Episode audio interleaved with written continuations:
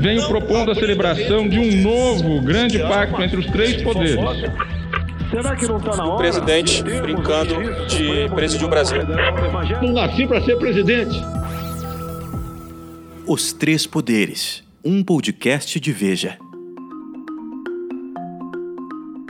Sejam todos bem-vindos a mais uma edição do podcast da Veja Os Três Poderes. Comigo, Ricardo Noblar, a partir de Brasília, e no Rio de Janeiro com Dora Kramer e Ricardo Rangel. A capa da revista de hoje, da Veja, edição que começou a circular e que já está sendo entregue aos assinantes, traz como tema Falta Pouco. E embaixo do título Falta Pouco está escrito: cerca de 14 mil voluntários brasileiros fazem parte da mais fascinante movimentação científica de nossos tempos. A busca por uma vacina contra a Covid-19, que pode ser anunciada ainda em 2020. Esse é o tema que abre a edição deste podcast de 10 de julho de 2020. E como sempre, começamos com a Dora Kramer. Oi, gente, boa tarde, os dois Ricardos, Rangel e Noblar. Boa essa notícia, né? Não sabemos quando vem, mas enfim, é uma, é uma, uma esperança muito boa. Agora, a isso se liga né, o diagnóstico, a semana que a gente teve foi esse diagnóstico positivo, que até demorou muito, porque o presidente deu tanto mole para esse vírus que uh, até demorou para ser alcançado por ele. A despeito, isso a despeito de toda a desconfiança que segue, se ele está com com o vírus mesmo, se não está com vírus, se isso é uma jogada para se fazer de vítima, para fazer propaganda da cloroquina, enfim. Eu, eu nada disso para mim é o principal, uma vez que essa questão da desconfiança do presidente é uma questão já posta e consolidada. O que me chamou a atenção é que a gente vinha é, discutindo muito a durabilidade dessa nova fase do presidente, mais ameno, mais educadinho. E quando ele teve o diagnóstico, eis que ressurge, sem palavrões e tal, mas o velho anormal do Jair Bolsonaro, né? Que ele se colocando, desafiando as medidas de prevenção, ofendendo a saúde alheia, né? Quando foi fazer, podia ter feito o um comunicado por videoconferência, mas preferiu convocar emissoras, aí tirou a máscara, ele fez propaganda enganosa e também, mais uma vez, é, buscou se mostrar, fez aquela pose que ele tanto gosta, de se mostrar uma pessoa acima dos acima dos, é, dos cidadãos, da, sim, dos seres humanos comuns, como se a ele, tudo bem, fui pego pelo vírus, como se ele dissesse, mas viu a mim não faz tão mal assim. Claro, uma pessoa absolutamente monitorada, com todo o atendimento, tem uma condição completamente diferente da maioria das pessoas mundo afora, Brasil em particular, que não tem esse tipo de monitoramento, né? Que para tomar a, a, a cloroquina ele precisa de dois exames diários, de, de dois cardiogramas, eletrocardiogramas diários. Imagine se isso tem a ver com a condição da maioria. Eu tava, eu olho isso e vejo, se fosse valentão mesmo, o presidente Jair Bolsonaro enfrentaria essa doença, essa contaminação nas mesmas condições que enfrentam a maioria dos brasileiros e dos cidadãos do mundo afora contaminados por essa doença que ele tanto minimiza. O Rangel pensa mais ou menos assim, Rangel. O que, é que você acrescenta a, a, a essa discussão? É, eu, eu penso exatamente isso. Eu acho que essa, essa ideia sobre a normalização é mais um pensamento positivo de quem quer acreditar nisso do que outra coisa. Nós conhecemos o Jair Bolsonaro há décadas e sabemos que o normal dele é o que é anormal para todo mundo. Né? E todo o comportamento dele em relação a essa doença tem sido uma coisa alucinada e, e completamente irresponsável. É, apesar desse negacionismo e dessa irresponsabilidade é, serem nossos velhos conhecidos, essa parte, é, especialmente, do, da, aquele, aquela, aquele merchandising que o presidente fez sobre a cloroquina, né, eu vou tomar cloroquina aqui, eu acredito, e você, estimulando ainda mais, né? Quer dizer, ele vem estimulando o uso da cloroquina todo esse tempo de uma maneira muito irresponsável, mas esse merchandising particularmente foi a coisa mais forte no sentido de estimular as pessoas a usarem cloroquina, que é obviamente um medicamento perigoso, né? É, enfim, que causa é, arritmia cardíaca sem lembrar ao Instituto Público que ele está fazendo dois exames cardíacos por dia, como a, a Dora lembrou. É, então, é um momento é, de, de, particular irresponsabilidade dentro de um comportamento que é sempre muito irresponsável. Né? É, enfim, é, é, terrível o que está acontecendo, o que é o nosso presidente. Pois é, mas eu fico aqui pensando com os meus botões, como se dizia antigamente, o que é que leva o presidente, vamos dizer, o que é que levou o Bolsonaro a, a, a encampar esse discurso negacionista? Quer dizer, não temos é, pandemia, não teremos, tudo isso não passa de fantasia, de histeria, quem, tiver que morrer vai morrer, é uma gripezinha. E agora, quando finalmente o vírus pegou ele, e aí ele vem com essa conversa da cloroquina, de que estou muito bem, está tudo excepcional. Eu, eu queria ter uma resposta, eu acho que muita gente também, eu não tenho essa resposta. Por que, que ele se comporta assim? Ele fez uma aposta errada e não quer voltar atrás, ele apostou que seria uma gripezinha e de repente descobriu que não era, era uma pandemia que hoje, seguramente, até a noite, é, terá matado mais de 70 mil brasileiros e que infectou até agora alguma coisa como 1 milhão e 700 mil brasileiros. Algum de vocês tem pelo menos um ensaio, esboço de resposta para essa pergunta? Por que ele se comportou assim? Foi uma aposta errada? Por que, é que ele se comporta assim? Por que, é que ele continua bancando o, o garoto propaganda da cloroquina quando no mundo inteiro já está mais do que comprovado de que ela não funciona para deter o vírus, a pandemia, de que ela não cura. Não, tá, não tem casos, não há comprovação científica de que ela resolva. Mas por que, que o Bolsonaro continua assim, Dora? Olha, eu acho que é uma manifestação. O arrogante, o ignorante é sempre um arrogante, né?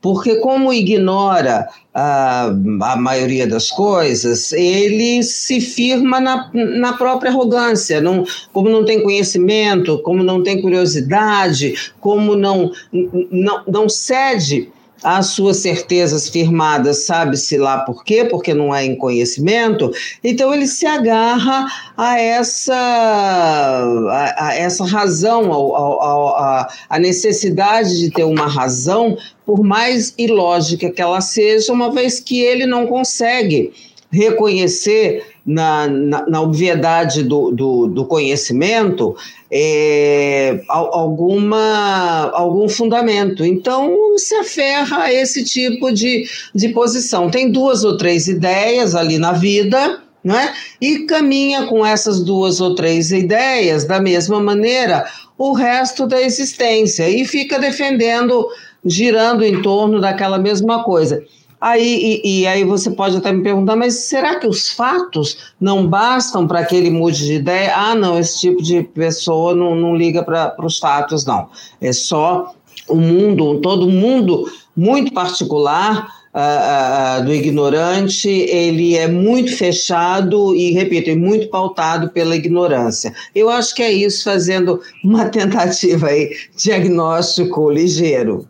Ô, Rangel, se você concorda com a Dora, é, me diga alguma coisa, ou se discorda também diga. É, e não há pessoas em torno de Bolsonaro capazes de aconselhá-lo, de, de mostrar as coisas, de dizer, olha, não é assim, ou ele é absolutamente impermeável a qualquer opinião que contraria a sua. Bom, Noblar, essa pergunta aí eu acho que precisa ser, é, deveria ser feita talvez a um psiquiatra, né? Porque o, o, o Bolsonaro não é uma pessoa, não é uma pessoa razoável e, e, e nós ficamos querendo encontrar explicações lógicas e racionais para uma pessoa que nunca se comportou de maneira lógica ou racional. É, então eu acho que há uma parte disso que é o, é, o imponderável, né? É, há também uma parte, obviamente, que ele não pode, a essa altura do campeonato, dentro da autoimagem que ele tem, dar o braço a torcer e dizer: pô, gente, desculpe aí, todo esse tempo eu estava enganado e agora nós vamos fazer uma coisa que faça sentido, esquece isso de cloroquina, vou nomear um, um vou nomear um ministro que seja do ramo, etc. Isso ele não vai fazer. Mas há uma coisa muito importante, é, que é o seguinte: ele, ele fez a vida dele inteira, a carreira dele inteira, e especialmente ele foi eleito dessa maneira, dizendo coisas é, que, que, que enfurecem as pessoas, coisas ilógicas que deixam as pessoas com raiva. Ele sempre é, investiu no confronto e na polarização, dizendo coisas ultrajantes. Isso funcionou para ele se eleger. Enfim, é uma discussão mais ampla, né? Não, tá, não é aqui que a gente vai falar disso, mas isso funcionou. Então ele é um pouco aquele sujeito que só tem um, um, martelo e acha que tudo é prego. Então ele sempre faz isso porque deu certo até agora. E mal ou bem ele, tá, ele perdeu muita popularidade, mas ele mantém essa popularidade aí por volta de 30%, é, fazendo isso. Então ele vai continuar fazendo isso porque ele está achando que com isso ele mantém essa popularidade, que bota ele, bota ele no segundo turno na eleição em 2022, e se houver a polarização com a esquerda, possivelmente ele é reeleito. Eu acredito que essa é a aposta. É, é, sabe, é, eu gostei dessa expressão, né? O cara tem um martelo e acha que tudo é prego. É isso, ele só sabe fazer isso. Bateu o prego. É, ele só sabe fazer de um jeito. Eu adorei essa expressão aí do Rangel. Ele só sabe fazer isso, não dá, ele não sabe fazer diferente, entendeu? Então só sabe fazer isso. Então continua fazendo isso, porque ou é isso ou é coisa nenhuma. Mas, mas, mas voltando para a tua pergunta, Noblar, desculpe, não há pessoas é, em volta do Jair Bolsonaro que sejam razoáveis e que o aconselhem? É, a resposta é, é, claro que sim, né? Essa ala técnica, né? o Braga Neto, o Ramos, né, os generais, são as pessoas que são pragmáticas, né? Você pode achar concordar com eles ou não concordar, mas são pessoas mais razoáveis. Mas eles estão lá esse tempo todo e eles acham que vão conseguir domar o Bolsonaro e não conseguem. E agora mesmo a gente está nessas últimas três semanas em que eles acreditam que há um processo de normalização do governo, e é claro que não há e não vai haver, porque o Bolsonaro não é essa pessoa. Então, muito mais do que o Bolsonaro, que é quem ele é, me impressiona as pessoas que acham que ele vai mudar. Ele não vai mudar. Ele sempre foi, ele é assim há mais de 30 anos. Então, alguém ficar lá do lado do Bolsonaro achando que vai conseguir é, controlá-lo, me espanta muito mais ainda. É, me espanta também quando eu ouço, é, ou quando eu ouço comentaristas, ou, ou, ou, leio algumas análises de pessoas até muito inteligentes, mas talvez equivocadas, não sei, em suas análises, que apostam que, olha, não, esse novo Bolsonaro, paz e amor, aparentemente brando, ou brando, como tem se apresentado, é uma coisa que, que mostra uma guinada eu acho que não mostra nada nenhuma. Eu acho só que mostra, vamos dizer, a esperteza dele, certamente à base de muitos conselhos, para alterar o seu comportamento, porque ele vinha numa rota de colisão com todos os demais poderes que iria levá-lo ao quê? Mas ainda na linha do que vocês disseram, na tentativa de explicar esse fenômeno Bolsonaro, é, eu acho muito interessante e recomendo a leitura da entrevista publicada pela Veja nessa edição agora, nessa sua mais recente edição, com o ex-ministro Luiz Henrique Mandetta da Saúde. Ali o repórter perguntou para ele: "Vem cá, por que que o presidente não mudou o seu discurso negacionista?" E o Mandetta responde de forma direta, curta e grossa, e ao meu ver, é, com muita clareza. Comigo, disse o Mandetta, o Bolsonaro tinha uma situação de recusa. Ele não queria ouvir, ele não queria saber. Fechou-se no mantra de preciso cuidar da saúde. Aí o repórter insiste e diz: Mas vem cá, mas as suas previsões de que chegaríamos em julho com mais de 60 mil mortos se confirmaram.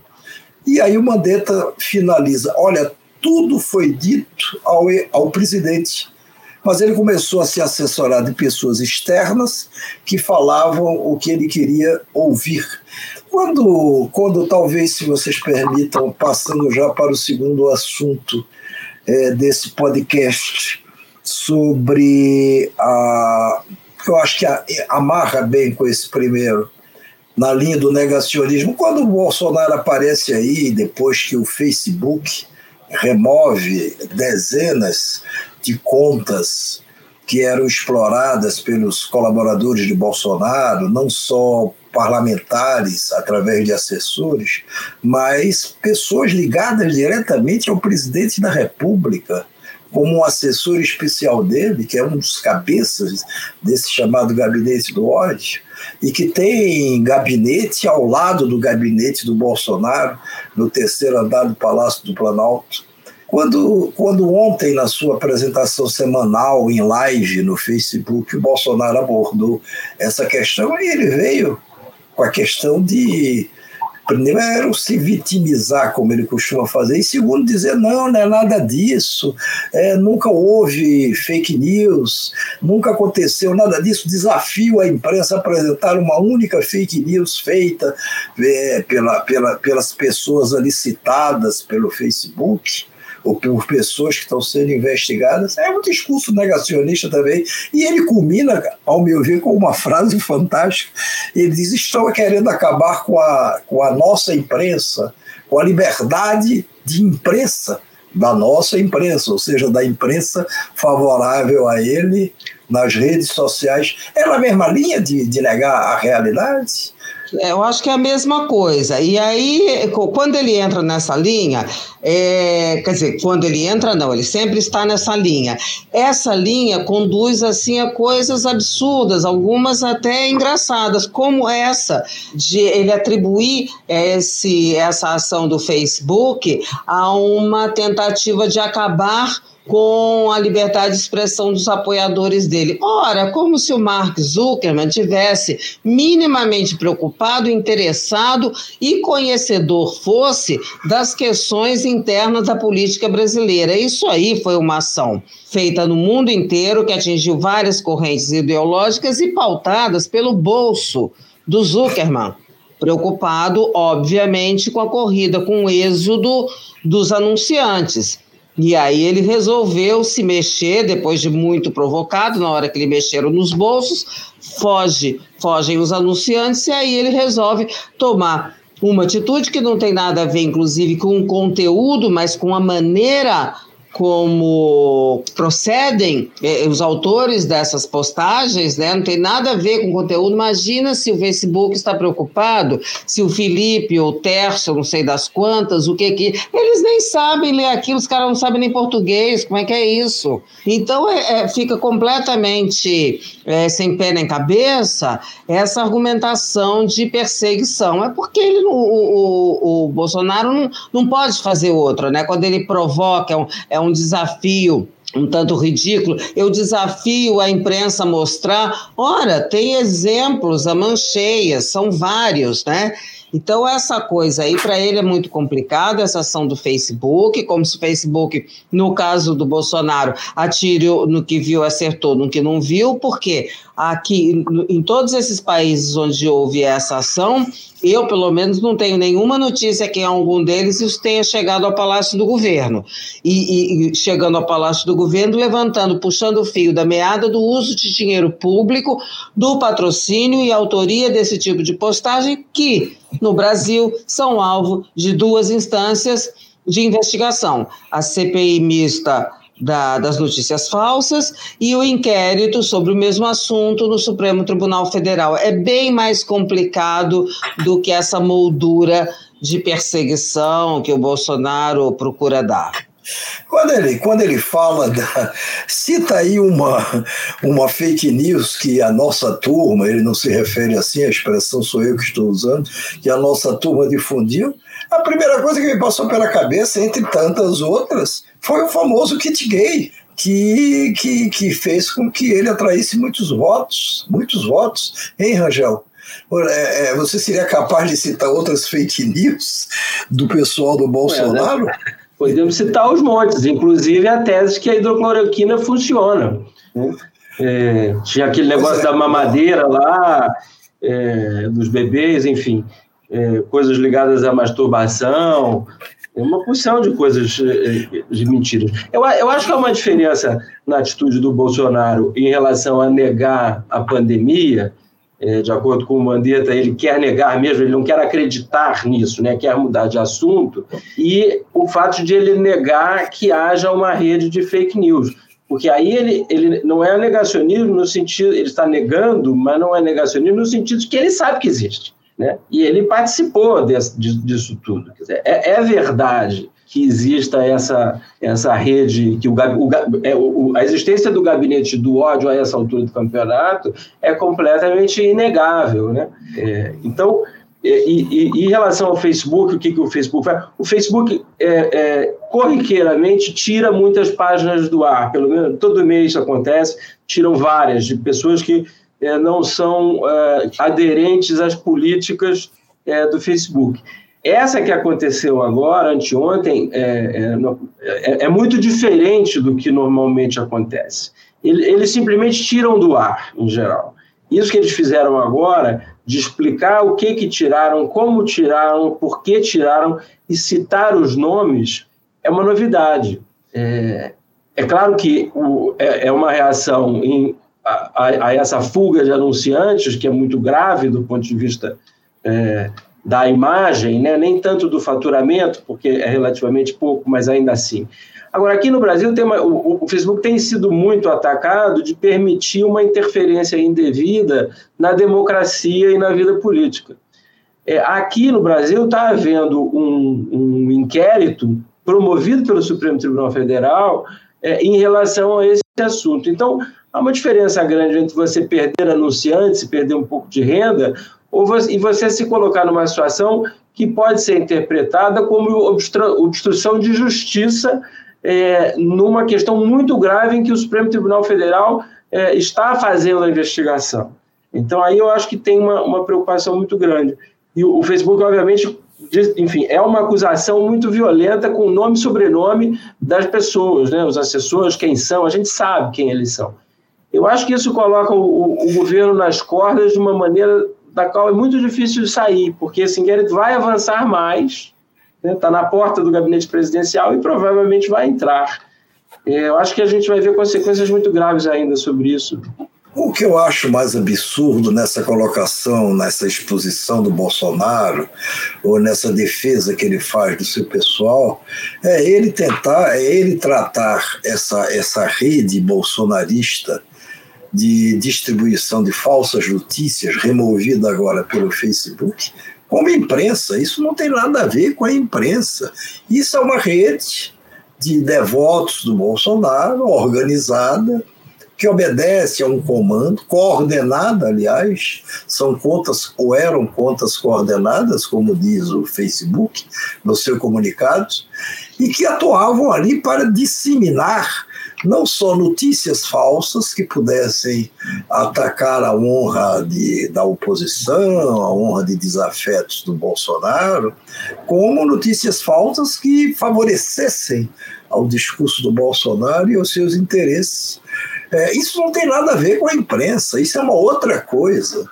E mais, é, é, é, é, uma, é uma atividade criminosa é, jornalista, quando publica notícia, ele pode até publicar uma notícia errada, mas ele tem de, tem de se corrigir e admitir que errou, sob pena dele perder a sua credibilidade, que é o seu maior ativo. É, um jornalista sem credibilidade não vale absolutamente nada.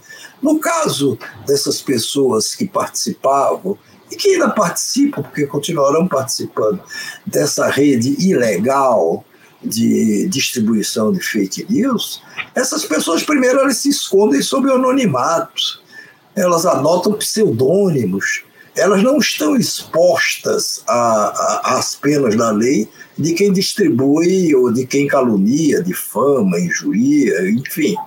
é, elas estão protegidas pela clandestinidade. Elas não são imprensa, mas quando Bolsonaro chama de imprensa, o que ele quer dizer é o seguinte, em outras palavras, salvo engano, olha, essa é a minha turma, é com essa imprensa, entre aspas, que eu conto para poder continuar presidindo e até ambicionando uma nova reeleição. E por isso ele sai em defesa desse pessoal. É, eu não sei se, se, se, se, vocês querem acrescentar ainda mais algum comentário a esse ponto, ou se nós podemos passar para o ponto seguinte, que seria o do a da libertação do Queiroz, ordenada pelo presidente do Superior Tribunal de Justiça, e o habeas corpus concedido previamente à mulher do Queiroz. Passamos a esse assunto ou vocês ainda querem acrescentar alguma coisa? Eu, eu, eu queria falar uma coisa sobre o item anterior ainda.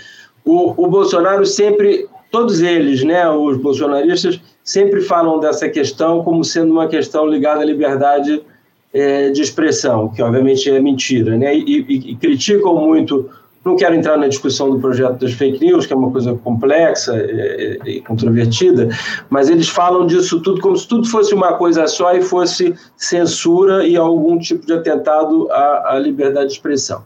Isso é, é uma mentira, né? É, nesse momento aqui em que a gente está falando, o ministro da Justiça está tentando processar, enfim, pediu para abertura de inquérito contra um jornalista da Folha de São Paulo, o Elis Fassman, que escreveu uma coluna explicando por que, que ele acha que seria desejável para o Brasil que o presidente morresse. Obviamente é uma coluna é, muito controvertida e, e, discutível, mas é a opinião dele. É, e o, e o, o governo, o, o Bolsonaro, quer criminalizá-lo por dar sua opinião. Então, é, o, o, o, Bolsonaro e o governo Bolsonaro não são a favor da liberdade de expressão. Eles são a favor da liberdade de expressão e da liberdade de cometer crimes do grupo deles. E outra questão é: o Facebook é uma empresa privada é, e tem suas políticas. Você não é obrigado a estar lá. Né? É, é, também não é censura, porque aquele espaço não é um espaço público, é um espaço que, que, que pertence a uma entidade privada. E eles misturam todos esses conceitos como se fosse tudo a mesma coisa para se vitimizar, que é uma coisa permanente que o bolsonarismo faz, está sempre se colocando numa posição de, de que está sendo oprimido por alguém, ou pela esquerda, ou pelo establishment, por alguém. Mas, enfim, era isso que eu queria acrescentar. Você, Dora? A mim, me resta assinar embaixo. Eu, por mim, vou passar. Vamos passar para o próximo assunto. Posso passar para Queiroz? Posso seguir por aqui? Por favor, Dora, entre, entre, por favor. Olha só, é, bom, a decisão né, do, do, magistrado, do presidente do STJ, é uma decisão que já está sendo questionada por causa das relações da proximidade dele com o presidente Jair Bolsonaro. É uma decisão que, pelo que eu estou vendo a, a, do mundo jurídico uh, e até do mundo do judiciário mesmo, a reação pode ser revista pelo plenário, porque foi uma decisão tomada em regime de plantão, porque a, justiça está em recesso, volta em agosto, e essa questão pode ser revista. Então, eu nem coloco em discussão. O que eu acho, e eu dou destaque aí, e pelo seu tom de voz, quando se apresentou o assunto, acho que você compartilha dessa estranheza, Noblar, é o, o, negócio da extensão do benefício à mulher dele. Quer dizer, você dá um benefício a uma pessoa que está descumprindo uma decisão da justiça que foi de prender, a pessoa é foragida e, ao mesmo tempo, recebe um benefício. E aí a justificativa ainda piora a coisa, que é porque ela precisa é cuidar do Queiroz. Ora, bolas, ele estava lá em Atibaia e ela estava no Rio de Janeiro, sei lá onde, por aí, não estava cuidando de Queiroz nenhum, né? Então ele volta, ele vai para casa agora, vai para prisão domiciliar. Por que, que ele precisa da mulher se na, na a prisão uh, domiciliar garante acesso a médicos e também a familiares mais próximos? Olha, ele tem filhos. E agora uma última coisa, sabe que me lembrou isso, meninos? Essa a última vez que eu vi essa coisa de, de, de, esse argumento cuidador é algo que está na lei. mas só se refere a mães que tenham filhos menores de 12 anos, né? Que elas podem ter o benefício. Adriana Anselmo, mulher do Sérgio, ex-mulher do Sérgio Cabral, até recebeu esse benefício porque ela tinha um filho menor de 12 anos, então pode ir para casa. Não me parece pelo menos em termos de idade cronológica, negócio de mental e tal, não entro nesse, nesse, nessa seara. Mas não me parece que seja o caso do Fabrício Queiroz. Eu, eu, eu, acho ótimo quando, quando Dora nos chama de meninos. Eu me sinto muito mais jovem. É sempre uma coisa reconfortante, ainda mais no meio de uma pandemia. Angel, por favor, diga o que é que você pensa a respeito não do tratamento que a Dora generosamente nos confere, mas a respeito do assunto em pauta. Pô, eu acho que isso aí é mais um sinal do, do, do delírio brasileiro, né? Porque um dos principais motivos para você fazer uma prisão preventiva é a preocupação ou, ou, a indicação de que a pessoa fuja. Né? E, o, e o Queiroz está escondido há um ano e meio ficou escondido em vários lugares. ele não estava tecnicamente foragido, mas ele obviamente estava se escondendo com medo da polícia. Ele foi convidado pelo Ministério Público para dar o depoimento e faltou quatro, agora não me lembro, são quatro ou cinco vezes e desapareceu. Quer dizer, ele é o tipo de pessoa capaz de fugir. Então você é, é, relaxar a, a, a prisão já é uma coisa esquisitíssima. O negócio da, da, da Márcia da mulher dele, é ainda mais espantoso, porque o, o, o Queiroz é maior e vacinado, né? Então, a mulher dele precisa cuidar dele, por quê? Agora, eu, eu acho que há uma componente, duas componentes aí, né, interessantes. Uma é, ela pode aparecer e ir lá cuidar dele. Aí, quando essa, essa, essa liminar cair, porque provavelmente vai cair, porque a quantidade de ministros do STJ é, que achou essa decisão uma vergonha é enorme, então ela aparece e vai lá cuidar do marido. Aí cai, o Félix Fischer ou alguém manda prender e aí ela apareceu. Então eu, se fosse ela, não apareceria, né? não, não me fiaria na decisão do Noronha. E a outra coisa que é interessante é o seguinte: vai faltar vaga no Supremo, né? Porque os candidatos, os, os, os, os todos os homens do presidente que são candidatos ao Supremo, é o André Mendonça, que é ministro da Justiça, o Jorge Oliveira, que é, é ministro da Secretaria da Presidência, o Augusto Aras, obviamente, é sempre o primeiro, né, o, o candidato mais forte é, para ir para o Supremo, e agora o Noronha também está em campanha. Todo mundo puxando o saco do presidente, tentando fazer um favor mais maior ainda para o presidente, para conseguir uma vaga no Supremo. A dança das cadeiras, porque só tem duas vagas, né? Então, é, enfim, é onde chegamos no Brasil, né? Ontem eu ouvi de pelo menos dois, dois ministros do Supremo Tribunal Federal observações nesse mesmo sentido que vocês estão fazendo. É, o Noronha, é, ele caiu, ele caiu no, no que está sendo chamado aqui em Brasília de golpe da vaga do Celso. Essa vaga é do ministro é do ministro Celso de Mello do Supremo Tribunal Federal, mais antigo da corte, que por uma questão de idade, como está previsto na lei, ele terá de se aposentar, se eu não me engano, até novembro, até o final deste ano. E isso, ele se aposentando, abre-se essa vaga. No próximo ano se abrirá a vaga do outro ministro mais antigo da corte, o ministro Marco Aurélio Melo, mas também somente no final do ano. Mas as duas vagas são é uma coisa fantástica. As duas vagas já estão sendo usadas pelo governo, pelo próprio Bolsonaro, por emissários dele, para, para vamos dizer, atraírem o apoio de pessoas que são vitais hoje em determinadas áreas, apoio às matérias de interesse do governo.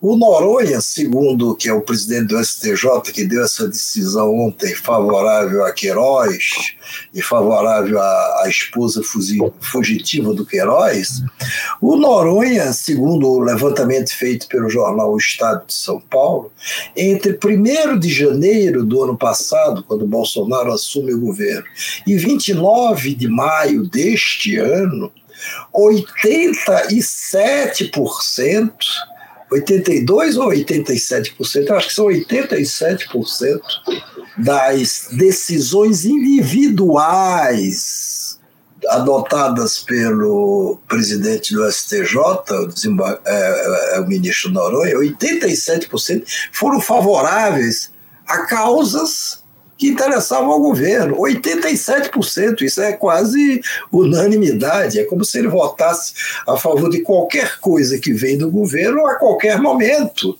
É, o, o, o, Noronha, na avaliação desses dois ministros do Supremo, mas não somente deles, até o ministro militar o gabinete no Palácio do Planalto reconhece a existência desse golpe da vaga do Celso, o Noronha está sendo uma das vítimas dessa, dessa, desse golpe.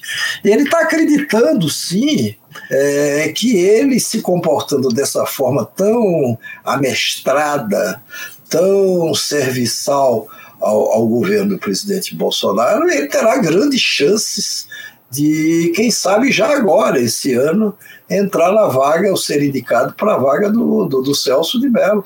Mas não é o único. Esse, esse ministro militar, da área militar, até muito bem-humorado, é, ele, ele na, nas contas dele, pelo menos meia dúzia de pessoas já receberam acenos do governo de que, olha, você pode, você é um nome ótimo, fantástico, espetacular, você pode entrar aí eventualmente numa dessas duas vagas, quem sabe a do Celso, se não for a do Celso, mas a do Marco Aurélio com certeza. E as pessoas acreditam, as que ambicionam isso, nisso. E aí se comportam como aliados claros e declarados do presidente Bolsonaro. O grave nisso é que esse comportamento atinge juízes, pessoas que são que delas se espera um comportamento de acordo com a lei, um comportamento justo, imparcial, isento de paixões, não contaminados pelas querelas políticas. É, é isso que, que, que aconteceu com Noronha, mas não só com Noronha. O ministro da Justiça, citado agora pelo Rangel, é, na própria Veja desta semana, na entrevista às páginas amarelas, ele defende até aqueles bolsonaristas mais radicais que foram às ruas em manifestações pedir o fechamento do Congresso, fechamento do Supremo. O ministro da Justiça é uma pessoa que se enquadraria na, na, na, na, exigência de Bolsonaro de ser terrivelmente evangélico.